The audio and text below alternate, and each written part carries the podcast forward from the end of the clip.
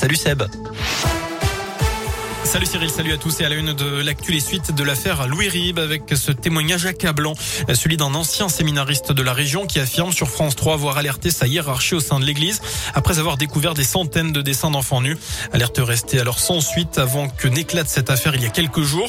Le diocèse de Saint-Etienne a même organisé une réunion publique la semaine dernière à Gramont, la commune d'origine du père Rib, décédé en 1994. Ses œuvres y ont d'ailleurs été retirées et depuis plusieurs victimes d'agressions sexuelles se sont manifestées. Un couple de Rouennais torturé dans son appartement. D'après le progrès, la scène remonte à vendredi dernier. Un homme a d'abord été séquestré par trois individus. Il a été ligoté, frappé à coups de marteau et brûlé au bras. Sa compagne rentrée du travail pendant les fêtes eh bien, a été ligoté à son tour, muni euh, d'une arme de poing. Les malfaiteurs ont fini par mettre la main sur 3000 euros en liquide avant de prendre la fuite. Notez que la victime était déjà connue des services de police. Une enquête a été ouverte. Et dans le reste de l'actu, cette question, un nouveau variant pourrait-il arriver après Omicron? C'est ce que craint en tout cas le président du conseil scientifique, Jean-François Delfrécy. Omicron BA2 est apparu en Inde où il serait en train de devenir majoritaire. Ce virus serait au moins aussi transmissible qu'Omicron, mais pas plus dangereux. Peut-être même moins d'après Olivier Véran qui juge possible d'être recontaminé par ce sous-variant après avoir eu le Covid version Omicron. Selon le ministre de la Santé, le pic de la cinquième vague n'a pas encore été atteint.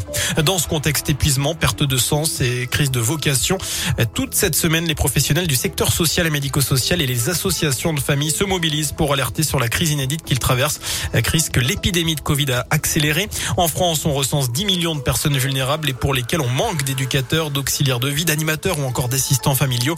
Tous ces métiers de l'humain. En Auvergne-Rhône-Alpes, 6500 postes ne sont ainsi pas pourvus, avec évidemment des conséquences pour les personnes accompagnées. Abderrahman Atoussi a 41 ans, il est handicapé de naissance et vit dans un foyer de la région. Il témoigne de cette situation qui s'est dégradée. Tous les jours au quotidien, tout, vite, pour être lavé, pour manger, pour sortir, pour les loisirs, pour tout. Il court après la montre. En fait, les structures le médico-social deviennent comme en EHPAD. C'est un EHPAD pour jeunes. Et surtout depuis la crise du Covid, eh ben, ça a beaucoup compliqué les choses. Parce que les gens, ben voilà, ils démissionnent, ils en ont marre.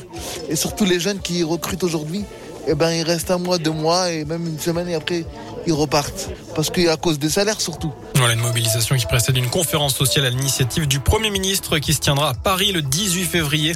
L'objectif des fédérations est d'obtenir la revalorisation de 183 euros que le Ségur de la Santé n'a accordé qu'aux soignants jusqu'à maintenant. Enfin, le prix du carburant flambe en France n'est plus vraiment une info. Jean Castex annonce aujourd'hui le relèvement de 10% du barème de l'indemnité kilométrique, une nouvelle mesure qui va surtout intéresser les gros rouleurs. Alors, est-ce que ce serait une bonne idée? C'est la question du jour sur radioscoop.com. Vous avez jusqu'à 19h pour répondre sur notre site internet. Voilà pour l'essentiel de l'actualité. Passez une excellente fin de journée. Merci Seb.